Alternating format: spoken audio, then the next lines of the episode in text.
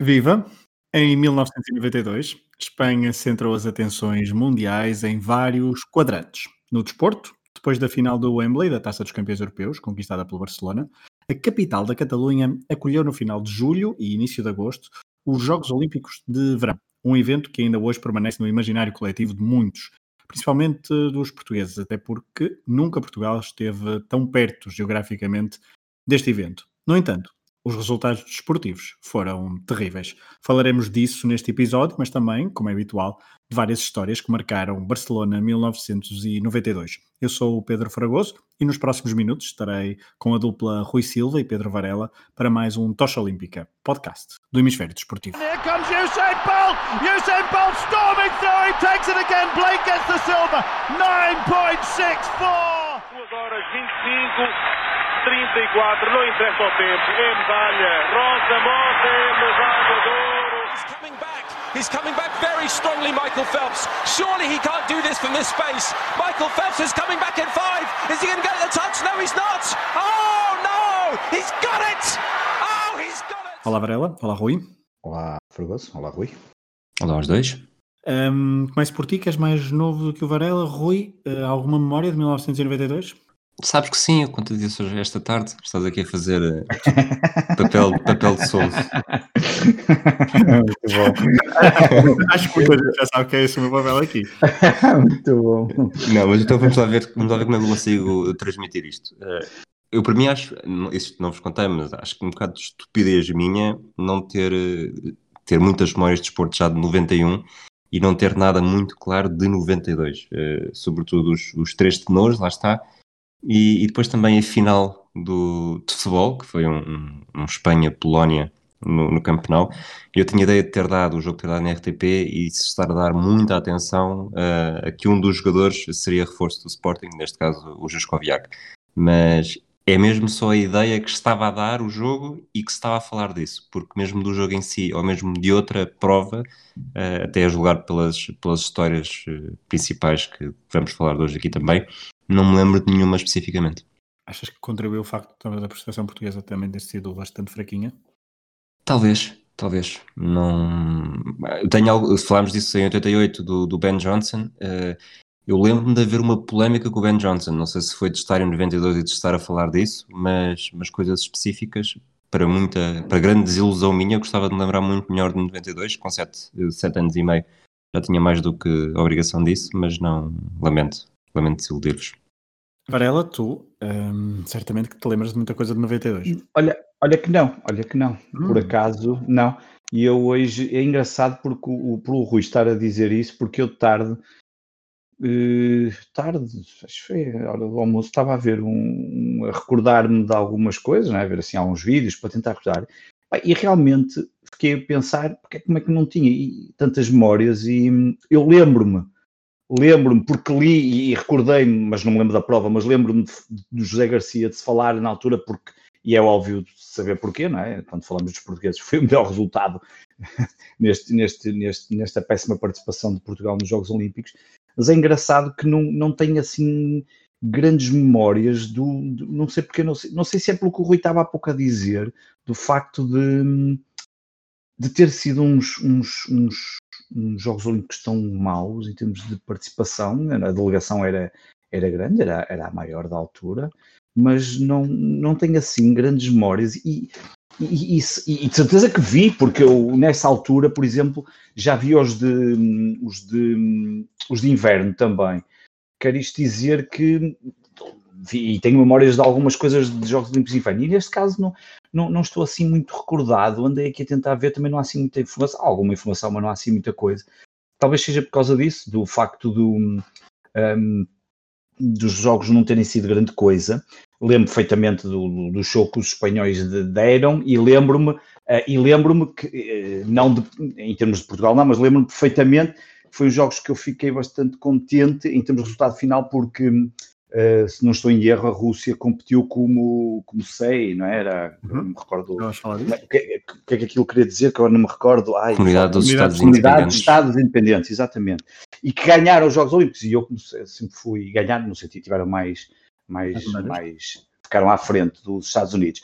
E eu que normalmente hum, sempre fui um adepto do, já contei isso noutros programas, mais da, da Rússia e sempre um, esporadicamente tenho ali alguns atletas americanos que gosto também, obviamente, mas e fiquei bastante contente, mas depois tentei-me recordar aqui de alguma coisa, mas sinceramente passou-me aqui um bocadinho ao lado. É engraçado que lembro perfeitamente de 88, de coisas de 88, recordo-me do, do, do, 84, porque, porque é uma coisa mítica, porque o meu pai me acordou e isso ficou-me na memória. Mas deste não, tenho assim nada, e acho que é mesmo isso. Agora, pelo Rui ter dito, se calhar é mesmo por terem sido resultados tão fracos, que não ficou assim grande coisa na memória. Há o, o nome José Garcia, salta logo à cabeça, quando, quando, quando logo ao pensamento, quando, quando se fala nestes Jogos Olímpicos e na questão da. Porque na verdade é mesmo isso. Lembro vitória da comunidade dos Estados Independentes, a grande prestação da Espanha, porque é, é inevitável, obviamente, é uma, é, mudou tudo no desporto espanhol a partir destes Jogos Olímpicos e, um, e essa questão de José Garcia, e, e claro, e o, e, o, e o que não aconteceu da Rosa Mota, mas isso falaremos depois mais à frente. É, daqui a pouco tu vais nos contar como é que foi a participação portuguesa. Antes vamos só dar aqui uma, uma pequena introdução. Falaste do, dos espanhóis, de facto foi um ano um ano dourado para, para a Espanha. Madrid, capital europeia da cultura, uh, Expo 92 em Sevilha, e eu lembro-me de estar em Sevilha uh, com a minha mãe grávida da minha irmã Lembro-me de 92 eh, de Sevilha, mas depois não me lembro nada dos, dos Jogos Olímpicos, mas aí eu tenho desculpa porque nem 4 anos tinha. Um, e, eh, portanto, e os Jogos Olímpicos em Barcelona. Depois o Barcelona também venceu a Taça dos Campeões Europeus, portanto foi um ano um, muito importante para, para a Espanha e depois também para o desporto espanhol. E ainda hoje, quando uh, desportistas espanhóis uh, em vários quadrantes têm sucesso, uh, aparece sempre alguém a recordar Barcelona 1992. Durante algum tempo, então naquelas semanas, Montjuic, Diagonal, Valdebron foram nomes certamente que estiveram na agenda, porque um, e depois também, obviamente, a cerimónia de abertura com, um, e a cerimónia de encerramento, com alguns momentos emblemáticos, entre eles o dueto entre Monserrat Caballé e Freddie Mercury. A nível desportivo, também estamos a falar de um, um, de um evento, do primeiro evento dos primeiros Jogos Olímpicos sem a União Soviética e já depois da Guerra Fria. Como há pouco Varela disse, não houve União Soviética, mas houve a SEI, isto ao mesmo tempo uh, que também houve, uh, competiu a SEI no Euro 92 em futebol. Falamos disso num episódio do Matraquilhos ainda há pouco tempo, no Regresso ao Futuro, em que recordamos o, o Euro 1992 de, na Suécia, em que também competiu então a, a SEI. Um, no entanto, nestes Jogos Olímpicos, os três países bálticos regressaram após 1936, Estónia, Letónia e Lituânia. Uh, também estamos a falar dos primeiros jogos pós-Guerra Fria e também com a Alemanha unificada e dos primeiros Jogos Olímpicos de Verão com a África do Sul a participar um, desde 1960. Portanto, uh, também foram os primeiros Jogos Olímpicos em que a era dos boicotes terminou. Mais à frente, uh, o Rui vai nos contar uma história que, que aborda uma das atletas da África do Sul e a questão, portanto, nesta altura, Nelson Mandela já, estava, já tinha sido libertado. A Guerra da Jugoslávia também não estava, estava no seu início. A Croácia, Eslovénia e Bósnia estreantes enquanto nações nestes Jogos Olímpicos e devido à resolução 757 do Conselho de Segurança das Nações Unidas, a Jugoslávia não foi autorizada a competir. No entanto, vários atletas participaram sob a bandeira uh, olímpica, portanto, uma bandeira, chamemos-lhes atletas independentes. Beisebol voltou como desporto olímpico, a primeira vez do judo uh, feminino, e para isto convidamos a ouvir o mais recente episódio do podcast Pioneiros sobre Rusty Kanagogi. Uh, que, como é que eu lhe chamei? Disse bem, Rui? Kanakogi, sim. Kanakogi, exatamente. Mas já houve em 88 ou não? Eh, em 88, uh, a Kanakogi já levou um, a Margaret Castro à medalha de bronze. Teria sido como, como ainda demonstração, se calhar não era é possível. oficial. É Portanto, possível. Poderá, poderá, eu, eu, li, eu li isso, agora, agora lembraste bem. Um, o badminton feminino aqui também teve a sua, a sua participação uh, e estávamos a falar de modalidades de demonstração. Daqui a pouco o Varela vai falar de uma muito cara aos portugueses, no entanto, não foi só essa modalidade, já que a pelota basca voltou a ser modalidade de demonstração, já o tinha sido em 1900 em 1924 e 1968, a Espanha conseguiu 10 das 30 medalhas e o taekwondo foi modalidade também de demonstração, portanto, uh, que depois, a partir de 2000, uh, se consolidaria como, um, competição oficial. Portanto, estes são os primeiros Jogos Olímpicos desde uh, o final da Guerra Fria e eu lembrei-me há pouco, antes de irmos às histórias, Rui, que se tudo correr bem, nunca vamos dizer, e se daqui a uns anos voltarmos a fazer estas histórias olímpicas, e normalmente quando fizemos estas introduções políticas e falamos dos, dos, de alguns presidentes e de, algumas, de alguns fatos políticos, nunca vamos poder dizer, felizmente, esperemos nós, que Donald Trump foi presidente dos Estados Unidos durante um, um dos Jogos Olímpicos, durante a realização dos Jogos Olímpicos de Verão. Chegou uma pandemia para tratar disso, não é? Exatamente. Vamos à primeira duvido, duvido, duvido um bocadinho o emprego da palavra felizmente, mas, mas sim. Não sei, não, é só para, para retirar aquela. Apesar de não, não, não quero retirar da história, mas assim, quando falarmos destas coisas, uh, não temos de recordar certas, certas e determinadas outras. Um, vamos à primeira história, uh, Rui. Vamos falar, as três primeiras vão ser de atletismo e tu vais, vais nos falar de alguém que venceu uh, por uma unha não negra, mas pintada. É, estamos a falar de Gail Devers. A, a sua carreira não tinha conquistas significativas até chegar aos Jogos de Barcelona. Tinha dois títulos pan-americanos em 87, em Indianápolis, nos 100 e nos 4 vezes 100 metros, mas foi acumulando problemas de saúde que foram, durante demasiado tempo, mal diagnosticados. Só em 1990, depois de a situação se agravar ainda mais, soube finalmente que sofria da doença de Graves, uma doença autoimune que afeta a tiroide.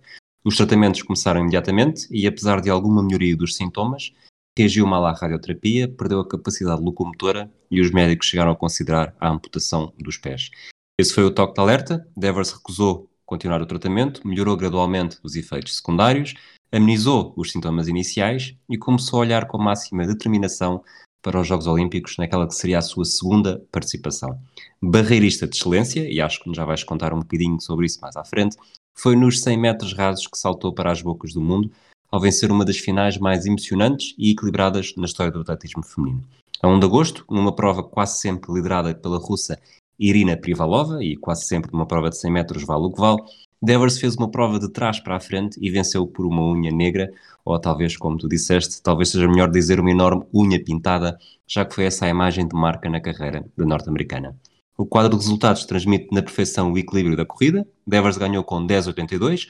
A segunda classificada da Jamaica, de Julia Cuthbert, fez 10,83. E a russa Irina Privalova fez 10,84. Somos mais à frente, a quarta classificada fez 10,86 e a quinta 10,88. Portanto, da medalha de ouro ao quinto lugar, apenas 6 centésimos. Uh, continuando na carreira de Devers, quatro anos depois, a correr em casa, em Atlanta, voltou a mostrar que tinha um talento especial para ganhar por poucos centímetros. A, Jama a jamaicana Marilyn Nota, que tinha sido quinta em Barcelona, terminou com os mesmos 10,94 de Gail Devers, mas no photo finish percebeu-se que a medalha de ouro iria novamente para a norte-americana. Devers tornou-se assim a segunda atleta a revalidar um título olímpico na distância. Muito bem. Uh, falaste de barreiras, a verdade, antes de irmos só às barreiras, e por causa das unhas é importante, isto, os podcasts têm alguma, um, algum handicap na questão visual, se não estão a ver as unhas uh, desta atleta, uh, pesquisem Gail Devers, porque as unhas têm uns bons é, centímetros, míticas, míticas. uns bons centímetros de, de comprimento. Não estamos a falar só de unhas pintadas, como agora se vê de forma criativa uh, por aí. Não, estamos a falar de unhas bem compridas e bem uh, coloridas. Uh, sobre a questão das barreiras, depois dela ter conquistado o ouro nos 100 metros rasos, com que um, com, foi, partiu para a final e competia também nos 100 metros barreiras.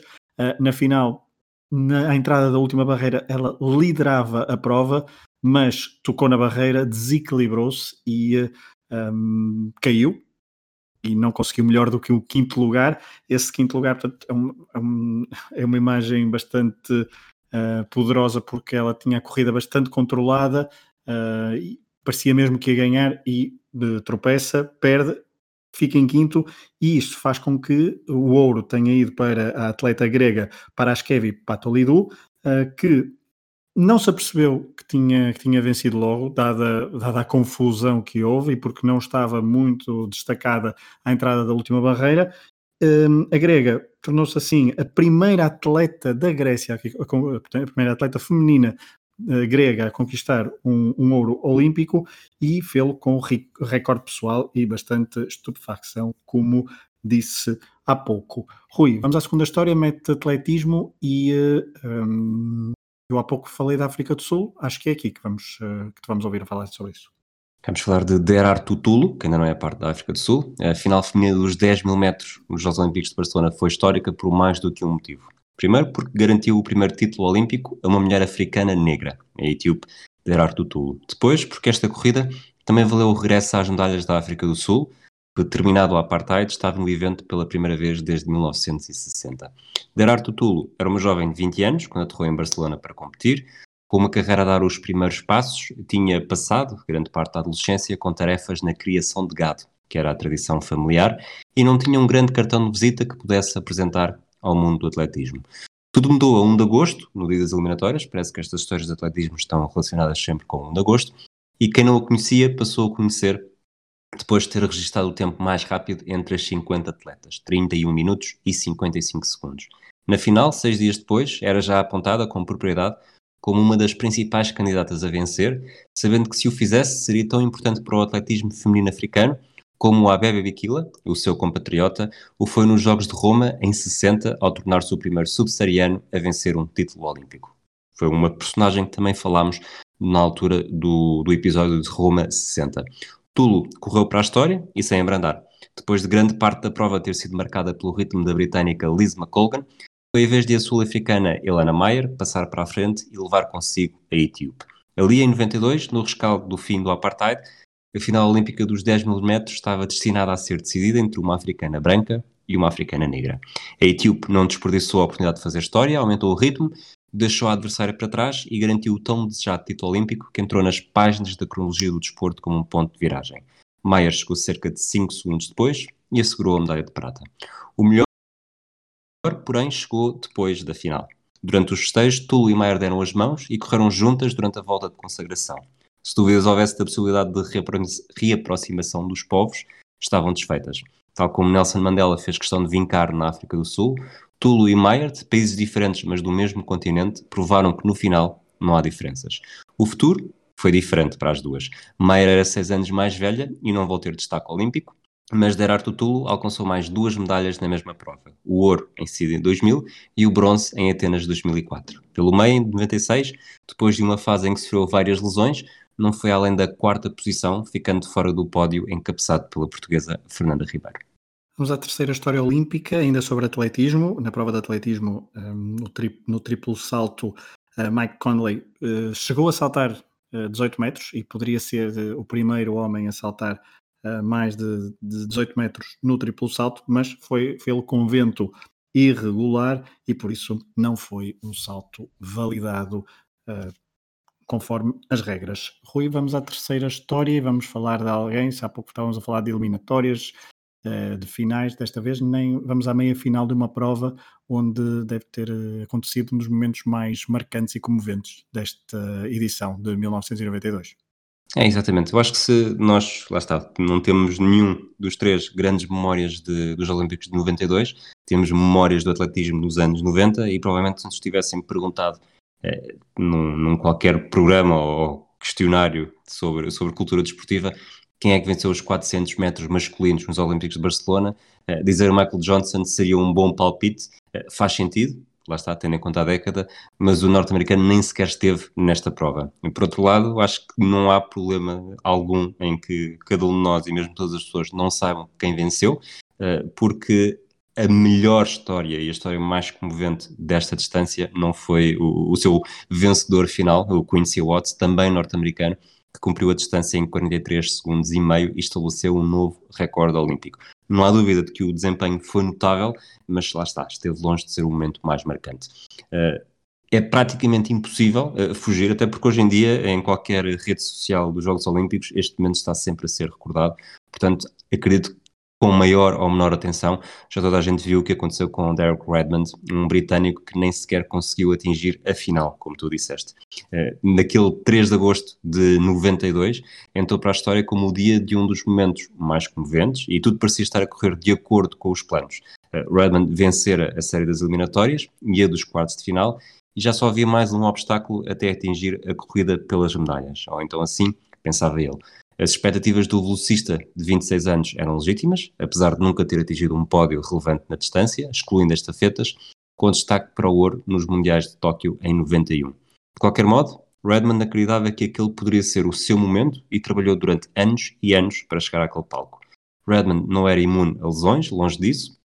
Quatro anos antes, em Seul, tinha desistido minutos antes de correr a sua série nas eliminatórias devido a uma lesão no tendão daqueles e o historial de operações era intimidante. Oito até chegar aos Jogos de Barcelona.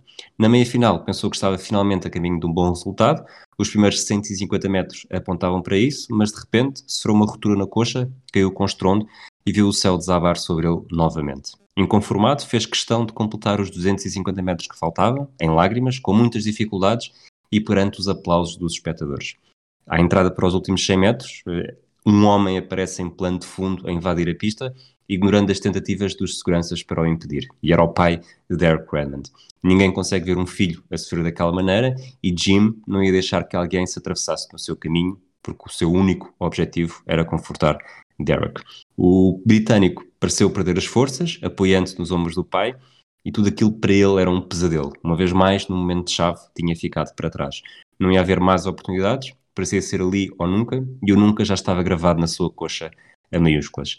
Metros mais à frente, e apesar de estar oficialmente desqualificado, Derek cruzou a meta apoiado no seu pai perante a ovação de um estádio olímpico completamente cheio. Ninguém conseguiu ficar imune a tanto sofrimento. Vamos fazer uma pausa nas histórias olímpicas, uh, já voltamos, uh, porque Varela, temos de falar da participação portuguesa depois de termos uh, tido. Temos, temos, temos mesmo, sim, temos mesmo. não é grande coisa, porque ainda por cima comparado com 84 uh, e 88, portanto, vínhamos numa série uh, dourada e uh, em 92 há um interregno e uma participação bastante catastrófica. Sim, um, deixa-me dizer que quando perguntaste de, algumas recordações dos portugueses, muito, muito pouco e, e, quase que a questão até mesmo do hockey em patins, que era uma modalidade que gostava bastante, eu, eu ainda há pouco até corrigi na Wikipedia como há bocado vos disse, o resultado contra a Itália, mas nem, nem essas memórias me lembro. Pá, lembro perfeitamente de ver quase todos os campeonatos do mundo nessa altura, mas realmente estes, estes jogos devem estar completamente apagados aqui da memória por causa dos resultados, porque eu nem os jogos do Joaquim Patins no Barcelona, lembro-me sim do, da Dream Team, não é? Que, basquetebol, isso acho que é, era incontornável, mas a questão portuguesa realmente é mesmo é mesmo um apagão enorme. Estamos a falar da maior delegação de sempre na altura, com 101 atletas, um, foi uma decepção enorme, não, não houve medalhas. Um, aliás, a última vez que não tínhamos tido medalhas tinha sido em Moscou, 1980. Um, e a maior esperança, uns, uns, uns, dias antes, umas semanas antes, para, para, para a conquista de medalha, era Rosa Mota, em que o país depositava grandes esperanças para, para renovar o, título olímpico na prova da maratona, mas ela acabou por abdicar uh, da sua participação nestes Jogos Olímpicos devido a uma lesão na anca. Um, e, e, como disse no início, o melhor resultado acabou por ser um, o, um, o canoísta José Garcia, que obteve um sexto lugar na categoria, na categoria de mil metros uh, em K1. Este foi uh, o melhor resultado de um, de um, de um, português. Havia também um, a questão do hockey em patins, que foi um dos três desportos de demonstração, como tu, como tu há pouco disseste, incluídos neste programa olímpico do, dos Jogos Olímpicos de Verão de 1992, um, ehm, por ser uma, como, como o Rui brincava em off hoje tarde, um, ehm, na prática havia quatro equipas, parecia quase uma dança, aquelas danças das cadeiras, não é? Com música, havia quatro uh, potenciais para três cadeiras e neste caso foi Portugal que acabou por ficar de fora Ehm, nem, esse, nem, esse, nem esse possível, uh, possível medalha acabou por acontecer numa modalidade tão, tão icónica para Portugal. Um, ehm, Espanha, Argentina, Itália e, e, Portugal, e Portugal acabou por ficar mesmo no quarto lugar. Um, ehm, disputou a medalha de bronze com a Itália e perdemos por 3-2. Um, estávamos a vencer 2-1 ao intervalo. Quanto aos outros resultados, uh, não, não, não é muito fácil. Eu, eu, vou dar aqui alguns resultados, mas sinceramente não, não, eles não são efetivamente grandes resultados. Um, talvez, talvez não, a seguir a esse, não é talvez, é mesmo a seguir ao sexto lugar do, do José Garcia, ao sétimo lugar na maratona da Manuela Machado, uh, ficou em sétimo lugar na, na, na, prova da maratona feminina. Depois temos também um, em sétimo e em nono no judo, Paulo Saldanha, em menos de 52 quilos, e a Filipa Cavaleri, um, também em menos de 56 quilos, ficou em nono. Depois temos ainda algumas participações honrosas no tiro com armas de caça, na disciplina de trap, Manuel, Vie Manuel Vieira da Silva e António Palminha em 11 primeiro. Uh, em vela, que é sempre uma modalidade que tem acompanhado várias vezes Portugal aos Jogos Olímpicos, e agora, ainda esta semana, se qualificaram mais dois atletas para os Jogos Olímpicos de Tóquio. Um, na categoria Star, o Francisco Melo e o Fernando Belo, uh, décimo segundo. Depois temos, depois no atletismo, ainda há a destacar um, oitavo lugar nos 4 400 metros, Marta Moreira, Lucrécia Jardim, Eduardo Coelho e Elsa Amaral. O Mário Silva no 14 nos 1500 metros. Um, e depois, sim, resultados mais já, enfim, já colocamos aqui quase que numa, numa regra de ficar na primeira metade da, da, da, digamos, da classificação, tendo em conta os participantes. Temos nos 200 metros a Lucrécia Jardim a ficar em 19 lugar, a Carla Sacramento em 16 nos 1500, nos 800 que ela corria, fazia as duas, 800 e 1500, nos 800 ficou em 14 um, e Albertina Dias nos 10 mil metros a ficar em 13º. Por fim, destacar só aqui na canoagem, que além do K1, que já tínhamos falado, o José Garcia ter ficado no sexto lugar, no K2 de 500 metros, o José Ferreira e o Joaquim Queiroz ficaram em 13º lugar. Um, diria que são estes os resultados possíveis de, de, de, enfim, de realçar aqui, uh, porque um, realmente são um dos piores Jogos Olímpicos de sempre, um, em termos do, daqueles resultados alcançados. Prometo que no próximo episódio vais, vais dar conta de melhores resultados. É, o próximo Mundial, o próximo Jogos Olímpicos são muito bons, não é? Realmente estes são, nesta série de quatro, não é? Dois antes e a seguir o próximo, estes quatro seguidos, este realmente Barcelona está completamente fora destes quatro que, que, que, vamos acabar por falar depois em 96, que é sim uma grande participação de Portugal e, e uns resultados muito interessantes. Vamos para a quarta história e vamos falar de uma atleta espanhola uh, da casa, Espanha que nestes Jogos Olímpicos de 1992 levou a sua maior delegação de sempre, até à data de hoje, inclusivamente. Na altura praticamente dobrou o número de atletas que tinha levado a Seul. Nós já falamos mais ou menos disto num dos episódios de ali do final de 2019, quando falamos, ou mesmo já no início de 2020, já não me lembro, uh, mas quando falamos sobre a importância do organizador e sobre um, o facto de organizar e a correlação com medalhas e com a participação. A Espanha conquistou então várias uh, medalhas de ouro nestes Jogos Olímpicos de uh, Barcelona 1992. 13 de ouro, 7 de prata, 2 de bronze, 22, uh, 22 medalhas. Conquistou em um, polo aquático, na ginástica, no boxe, no ténis, na natação, no futebol, no hockey em campo, no ciclismo, uh, tiro com arco, atletismo, na vela e também no judo. Rui, é para lá que nós vamos, porque vamos falar de uma medalha espanhola no judo e uma história de amor no final. Exatamente. Só para, para prolongar uh, a análise das medalhas que tu fizeste, se foram 22 em 92, como disseste, Espanha até 88, portanto, Sim, até é quando entrou em 92, tinha apenas 26 no total.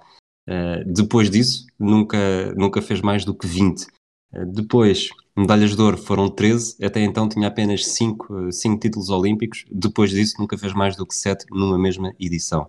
Portanto, é o exemplo perfeito do impacto que, o, que os Jogos Olímpicos tiveram.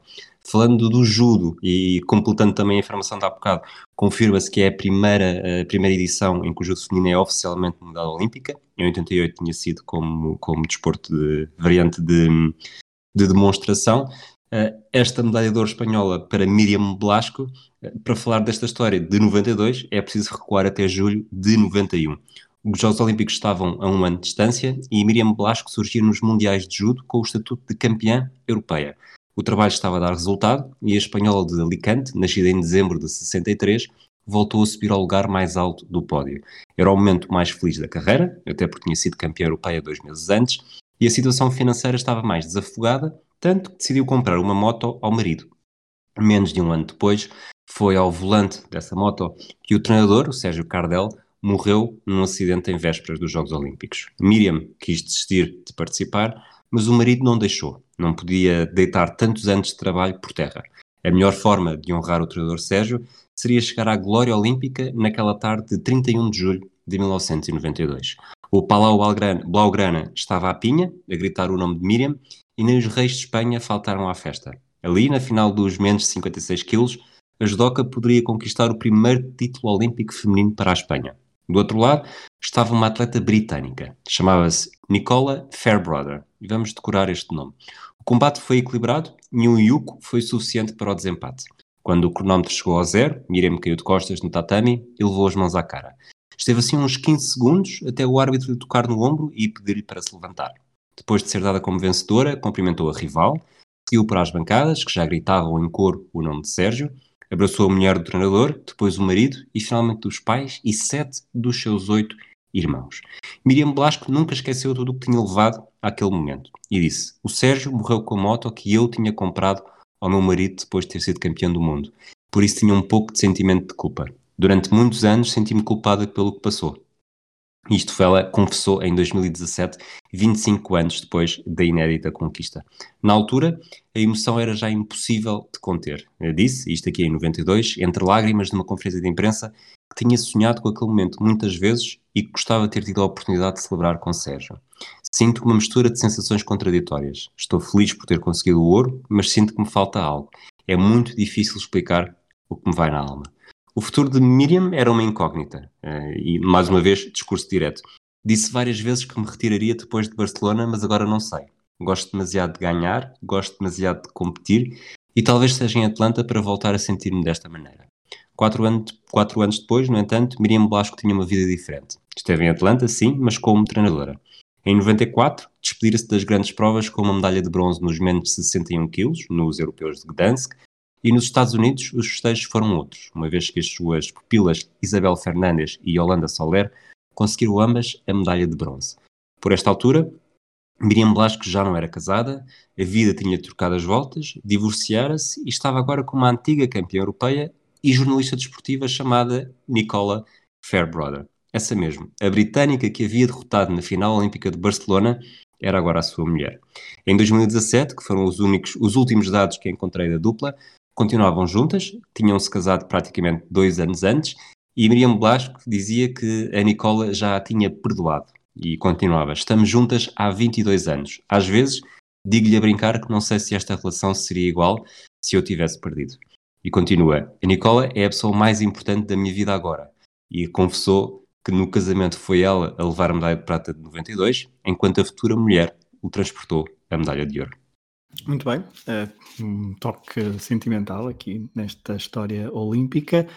De Miriam Blasco, vamos avançar para uma história sobre alguém muito precoce. Antes, uh, também dar nota que no ténis, Jennifer Capriati, com 16 anos, na altura uma jovem prodígio americana, uh, bateu Steffi Graf na final olímpica de ténis feminino em Barcelona 92.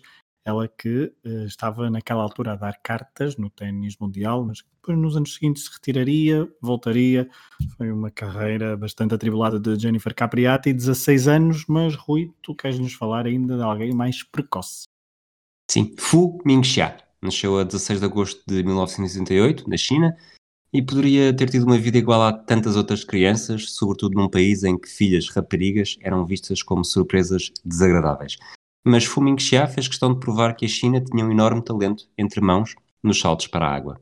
Em 90, com 12 anos acabados de fazer, integrou a equipa chinesa que venceu a prova por equipas nos Jogos Asiáticos, em Pequim. A estreia teve ainda outra promessa do que estaria para chegar ao concluir a prova de plataforma de 10 metros na terceira posição. Os dados estavam lançados e o sucesso foi imparável.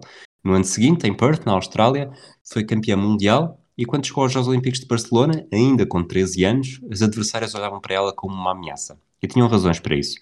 Naquele momento, tornou-se uma das campeãs olímpicas mais jovens da história, recompensando o esforço de anos do pai, Yi Jun, que a tinha ensinado a nadar no rio com 5 anos. A infância de Fu Mingxia esteve longe de ser normal, aos nove e depois de uma experiência na ginástica, tinha-se dedicado aos saltos a tempo inteiro e saiu de casa rumo a Pequim. E os resultados foram imediatos.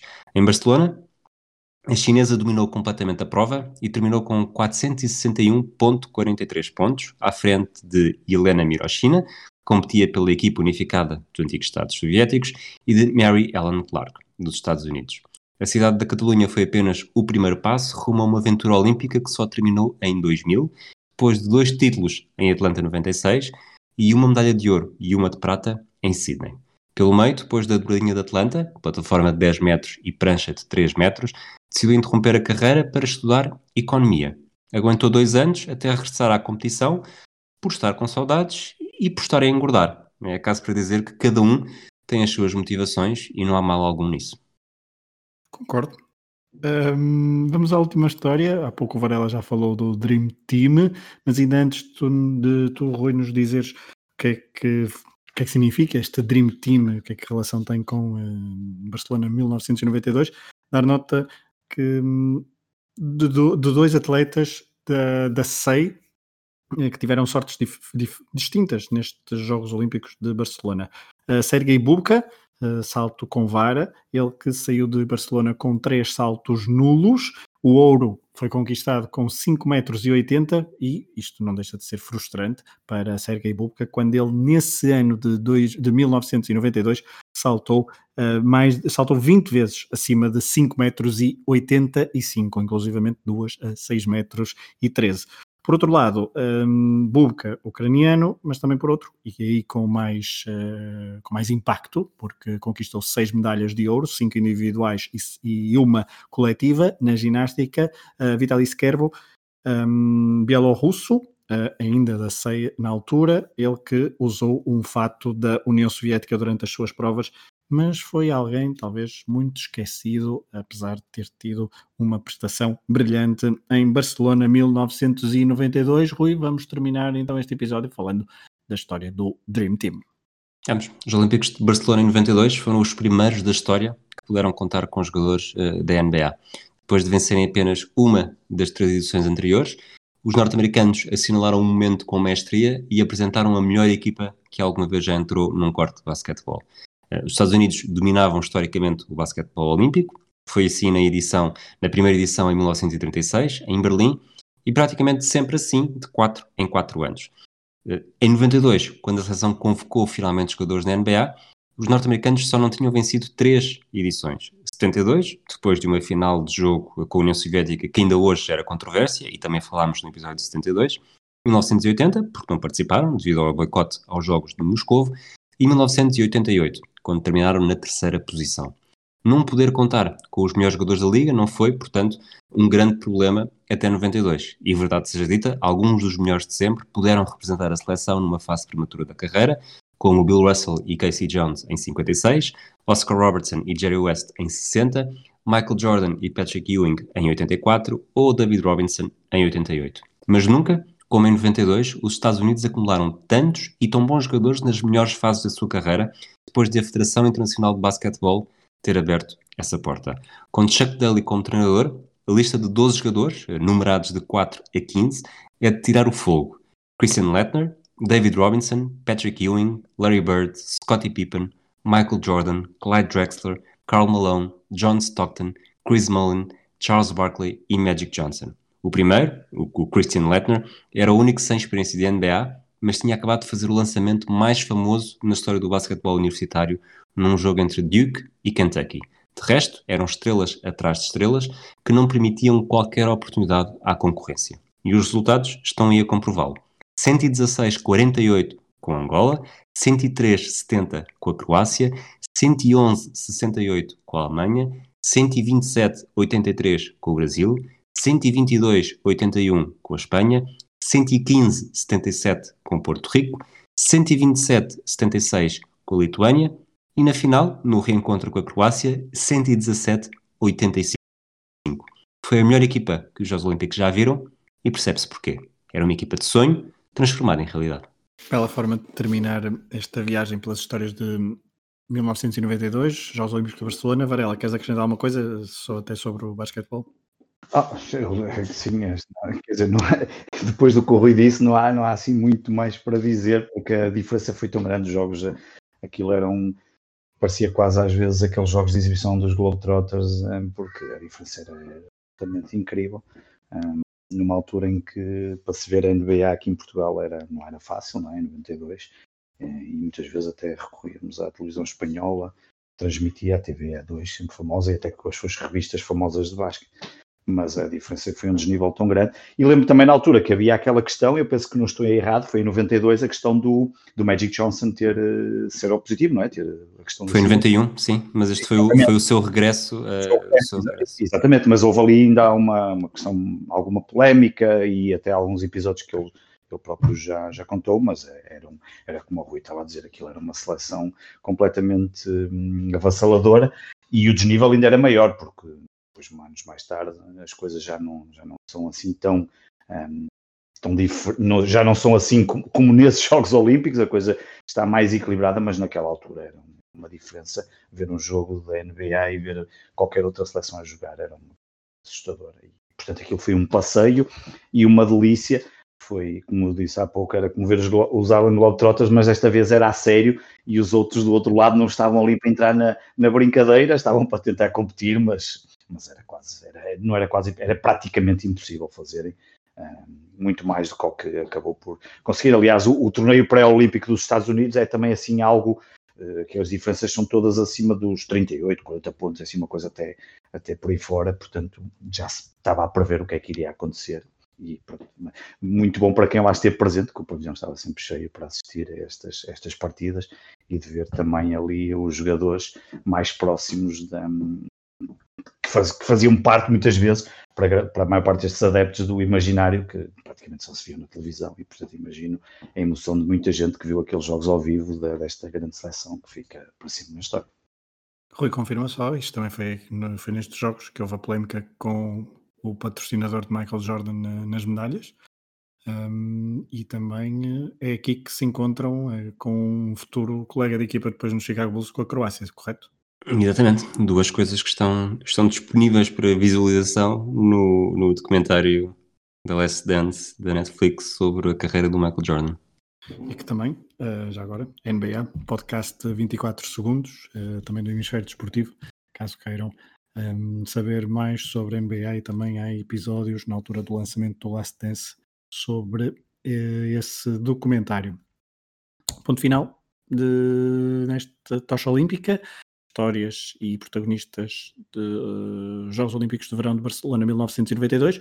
No próximo episódio, mais ou menos dentro de sensivelmente 15 dias, voltaremos com as principais histórias e protagonistas de Atlanta 1996, com melhores notícias para a comitiva portuguesa. Um abraço a todos, espero que tenham gostado. Continuem e a acompanhar os podcasts do Hemisfério Desportivo. Here comes Usain Bolt! Usain Bolt storming through, he takes it again, Blake gets the silver, 9.64! 2 horas 25, 34, não interessa o tempo, Rosa Mota de! He's coming back! He's coming back very strongly, Michael Phelps. Surely he can't do this from this space. Michael Phelps is coming back in five. Is he going to get the touch? No, he's not. Oh, no! He's got it. Oh, he's got it!